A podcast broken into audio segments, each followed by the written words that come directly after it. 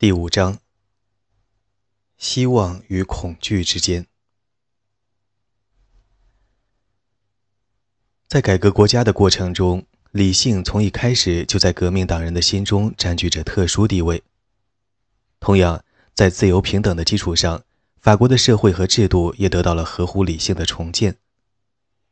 这一时期，革命党人的诸多制度创新将对法国和西欧大部分地区产生深远影响。因而其价值不应该被低估。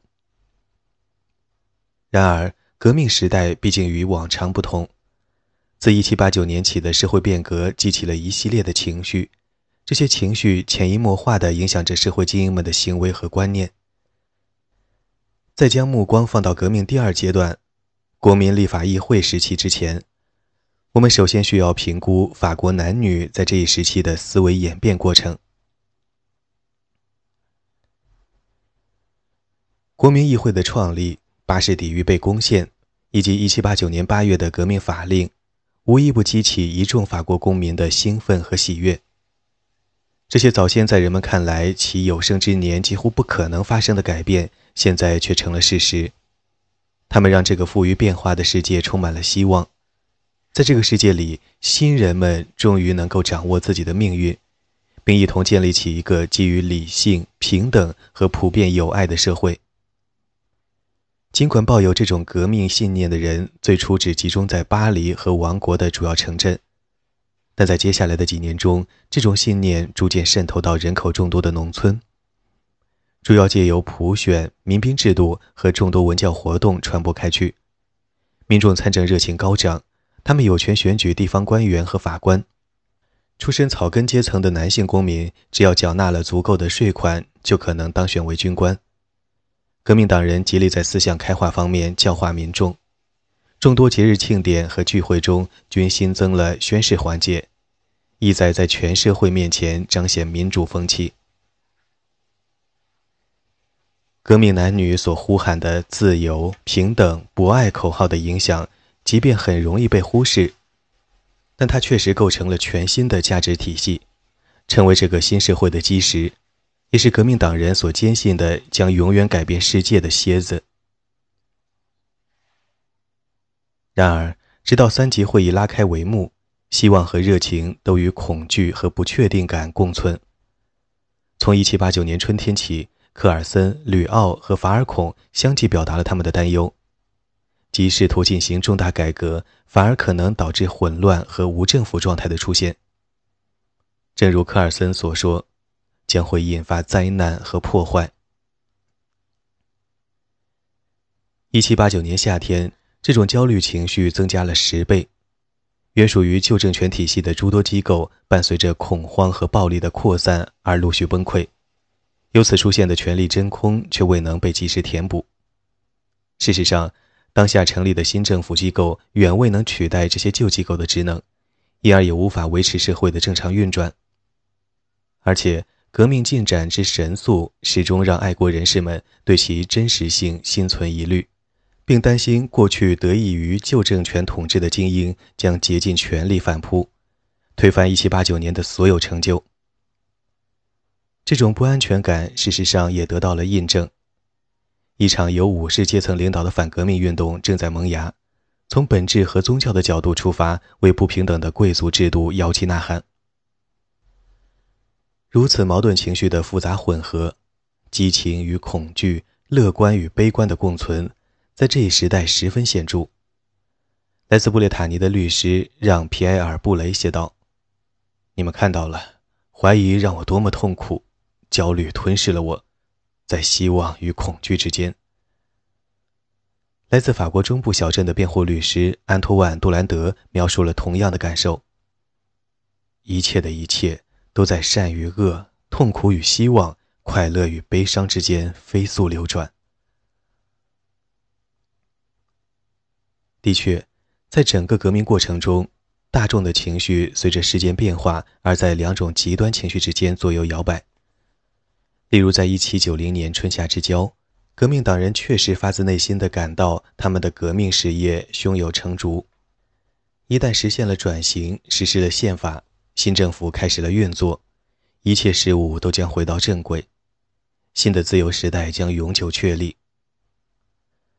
在联邦庆祝活动席卷全国的过程中，这种自信心与日俱增，并在攻陷巴士底狱一周年的隆重纪念仪式上达到了顶峰。作为这些庆祝活动的重头戏，集体宣誓仪式让人们产生了强烈的归属感和朝着共同目标奋勇前进的动力，而这些情绪也被同时期的创作者以最鲜明动人的词汇记录了下来。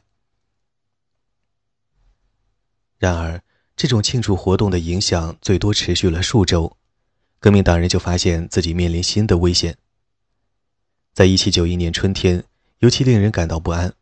当时聚集在德国的逃亡军不断地扰乱革命军心，炫耀性的宣布他们即将重新掌权。更令革命者沮丧的是，反革命分子，尤其是仍然居住在农村的数万名贵族以及大批教区牧师，拒绝宣誓效忠宪法。在这些要员被取代之前，革命者无时无刻不在担心整个农村可能将被策反。一七九一年底，根据革命见证者的书信记录，焦虑情绪带给他们的精神压力甚至表现在梦境中。十月，一向很少提及内心情绪的吉塔尔·德·弗罗利拜恩，在日记中记述了一个噩梦。梦中，他从高墙上掉落。沉入一个巨大的水盆。亲爱的上帝，他大声说道：“可怜我吧！”无独有偶，几个月后，罗莎莉·朱利安同样叙述了一个梦。梦中，他漫步在苍白月光笼罩的旷野，并突然坠入深渊。诸如此类的紧张情绪，在此后的革命进程中还将愈演愈烈。而背后的催化剂则是如下两者：谣言和告发。革命中的谣言，谣言毫无疑问是一种普遍存在于每个社会和每个时代的现象。在古罗马时期，诗人维吉尔将谣言描述为半人半神的女性，阴险的在暗中将人类社会搅动为事实和谎言混杂的乱局。而在当代，谣言最普遍也看似更无害的表现形式，则是街坊邻里之间茶余饭后的闲言碎语。人们以窥探和传播他人私生活细节为乐。根据梅西耶对旧制度下人们日常生活的描述，人们渴望以最新的八卦为食，甚至不惜为此耽误和家人共进晚餐的时间。他们对在街道正中央交换废话表现出极大的热情。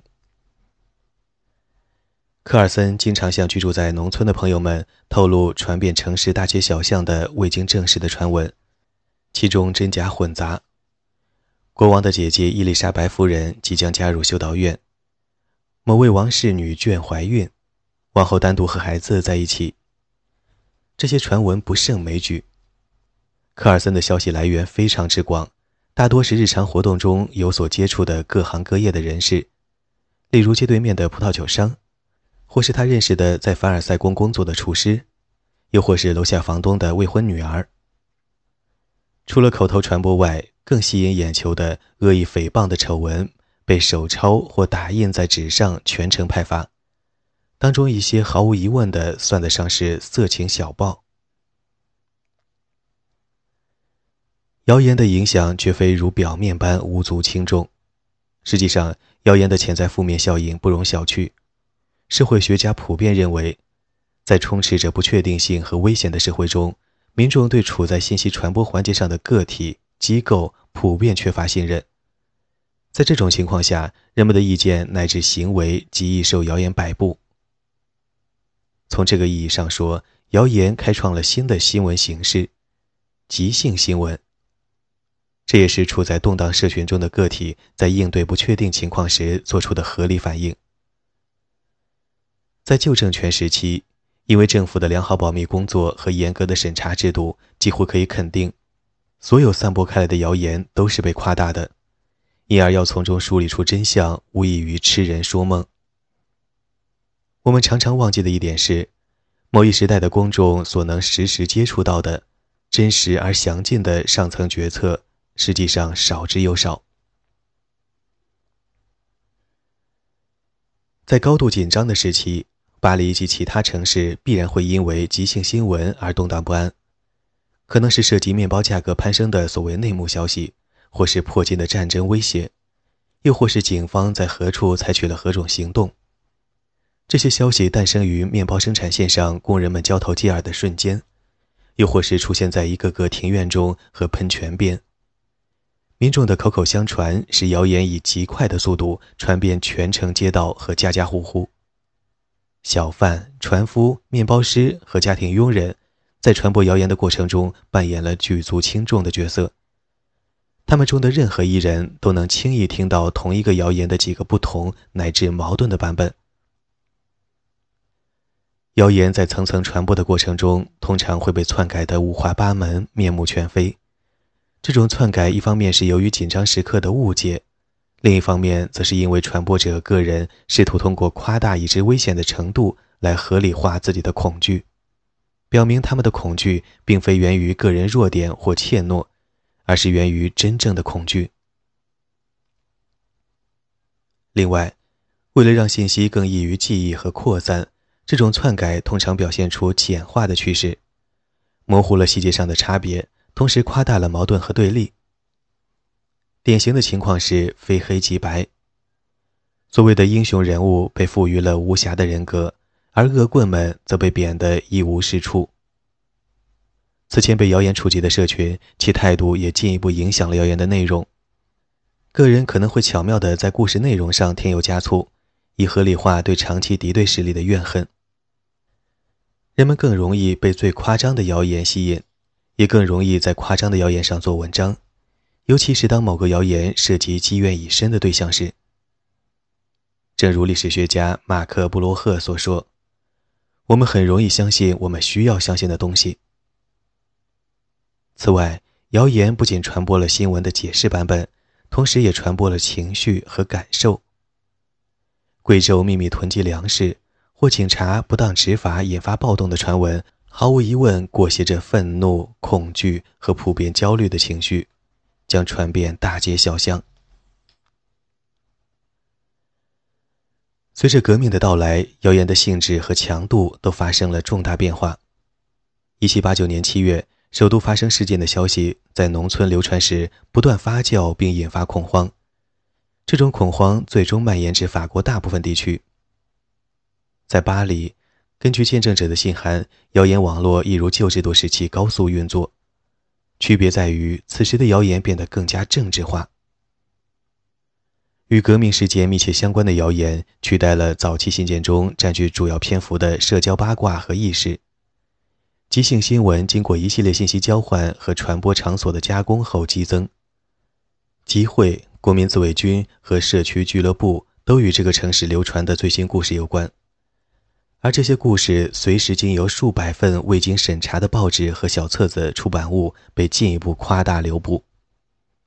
面对这些丰富的作品，又由于在评估言论自由方面缺乏经验，许多识字的公民也只能将印刷媒体一视同仁地视为另一种消息来源。此外，报摊小贩的活动让情况变得更加混乱。报摊小贩通常不识字。但他们每天都在街头流窜，想尽一切办法吸引顾客，因而他们的叫卖声中充斥着各种即兴创作的头条新闻。议员弗朗索瓦描述了这样一个奇观：从早上七点到中午，从下午五点到午夜，数千个咆哮的嗓音无休止地轰鸣着，有时慷慨激昂地宣布一项重大法令或一次伟大的胜利。有时则煞有介事地揭露一场贵族和教士的阴谋，或接连发生在一个又一个城镇的叛乱。这些消息甚至具体到人名和地名，然而却又总是与事实真相大相径庭。久而久之，一些报纸编辑也受到了感召，并为获取更高销量，开始编写短小精悍的头条文章，为受众提供二次加工的机会。这种情况屡见不鲜，梅西耶对蔓延全城的谣言和谎言的影响力感到震惊。非正式的提案经过传播，就变成了正式的法令。民众在陷入无休止的争论的同时，又对未曾发生的事情充满恐惧。尽管人们被这样的虚假信息误导了一千次，但下一次他们仍然深信不疑。谣言的力量在巴黎大众阶层中尤为强大。一方面，当中的许多人并不具备完全的读写能力，因而使口头文化的参与者和受众群体变得十分庞大；另一方面，受过教育的人们则对街头秘闻持有更加模糊的态度。科尔森时常以居高临下的姿态描述这些谣言，他嘲笑那些显然不真实甚至荒谬的谣言，并对平民百姓的轻信进行了嘲讽。他写道：“消息与预言混合在一起，毫无疑问，这是不真实的。有时，他甚至试图验证谣言。曾经有消息称市政厅附近发生了一起骚乱，他急忙跑去所谓的现场以验证消息真伪。最终证实这一消息完全没有根据。但是如果谣言反映出的焦虑情绪足够极端，或是事态紧急，又或是消息本身被反复提及，重复会增加可信度。这些未经验证的谣言，甚至会被那些通常对口头消息持怀疑态度的人接受。因此，当谣言涉及科尔森熟悉的或是对他而言尤其重要的话题，而且没有其他消息可资验证时，他有时就会跳过验证步骤，将谣言当作事实。同样的情况也出现在罗莎莉·朱利安的身上。她向丈夫写信汇报的新闻有不少是她从公寓窗户边听到的，显然是街上路人用最大音量有意让每个人都听到的消息。也正如多米尼克·加拉所说：“当我们目睹周边的每个人都或多或少地被谣言左右时，我们自己也很难坐得住。”伴随着革命的发展，谣言在巴黎的影响越来越大。英国间谍威廉·米利对1791年春天笼罩在谣言阴影下的巴黎做出如下评论：在所有这些被广为传播的故事中，其中一些可能确实发生过，而另一些则纯属无稽之谈。然而，荒谬的谎言在传播中变成了真相。眼下，它让民众陷入困扰；长远来看，它已将彻底动摇民心。这一隐患也深深地困扰着米拉波。对他而言，问题的核心并不在于这是目不识丁者自导自演的荒唐的闹剧，而在于这些已经散布各处的谣言极有可能是法国社会各个社群之间的友好纽带断裂，使不同阶层之间的文化鸿沟变得不可跨越，并动摇整个社会的根基。米拉波这样写道：“特别是在这个动荡的灾难的时期。”在观察者眼中，这种群体行为可以说是让人触目惊心。人们一接触到吸引人眼球的消息，就一拥而上，毫不怀疑其真实性的同时，又添油加醋的传播。人们似乎忘记了要先判断事件发生的可能性。然后，我们就像孩子一样，成为最骇人听闻的故事的忠实拥趸。在巴黎和全国其他地区流传的谣言数量和性质不得而知。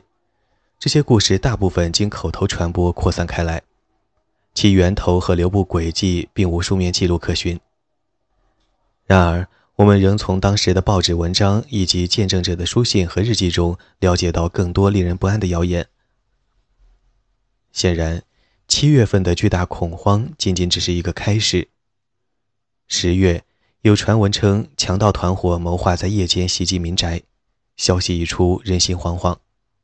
科尔森写道：“这个可恶的阴谋已经在整个巴黎引起了恐慌，尤其在女性群体中，他们的紧张神经快要濒临崩溃。”十月十日，迫于公众压力，市政官下令夜间全城保持亮灯，所有居民被告知要在自家窗台上放置蜡烛或灯笼。以便警察和国民自卫军巡逻和盘查。一个更令人不寒而栗的消息在十二月初蔓延开来：偷盗者和杀人犯正合谋从内部突破巴黎监狱。逃狱成功后，他们将大肆烧杀掳掠。这一消息是科尔森从其房东处得知的，而窗外报摊小贩的叫卖声似乎进一步印证了传闻的真实性。据称，有人用白色和红色的十字符号标记城市内的房屋，以区分哪些是将被抢劫的人，哪些是将被抢劫并被杀害的人。这显然是16世纪圣巴托罗缪大屠杀的翻版。不久之后，亦有传言称，数百名贵族秘密获得了国民自卫军的制服，并计划在圣诞节当天对革命派发动袭击，杀死所有爱国者领袖。迫于谣言的压力和为了缓解民众的恐慌情绪，市政官员在圣诞夜又一次下令全城保持亮灯。风波过后，明白圣诞节阴谋是无稽之谈的科尔森，再一次对轻信谣言的民众大加嘲讽。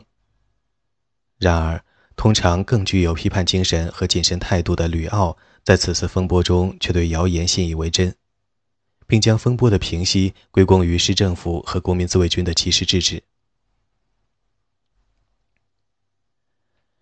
这些谣言之所以能够对社会产生如此深远的影响，一部分原因在于精英和群众的某种共识，即他们普遍认为早期革命的混乱及权力真空必然引发犯罪浪潮。盗窃和谋杀案件是否真的增多？即便增多，又是否真的与革命有必然联系？这些问题的答案都难以确定。但是，科尔森在革命头两年的书面记录中多次提到，伴随着革命而诞生的犯罪浪潮。巴黎许多民众也都发自内心的相信，犯罪浪潮是真实存在的，是革命的直接结果。谣言的流布甚至使某些街区频繁出现警察动用私刑处死嫌疑人的案件。1790年5月至1792年2月期间。已知在巴黎发生的动用私刑案件就有不下十三起。一七九一年六月，路易十六试图出逃之后，谣言变得更加扑朔迷离。一波席卷巴黎的谣言称，反革命者即将逃离监狱，并对革命党人发起袭击，这又一次引发了不小的社会动荡。与此同时，地方上也因一起谣言而出现了多米诺骨牌般愈演愈烈的恐慌情绪。有传言称，奥地利军队正向法国行进，并对途经之地进行大规模的烧杀抢掠。这一谣言最初在法国北部蔓延开来，经由一个个村庄和城镇，最终蔓延至巴黎郊区。传闻中的入侵人数从最初的数百名士兵被夸大至数万名士兵。在之后的革命进程中，谣言的主题将越来越频繁地与反革命阴谋联系在一起。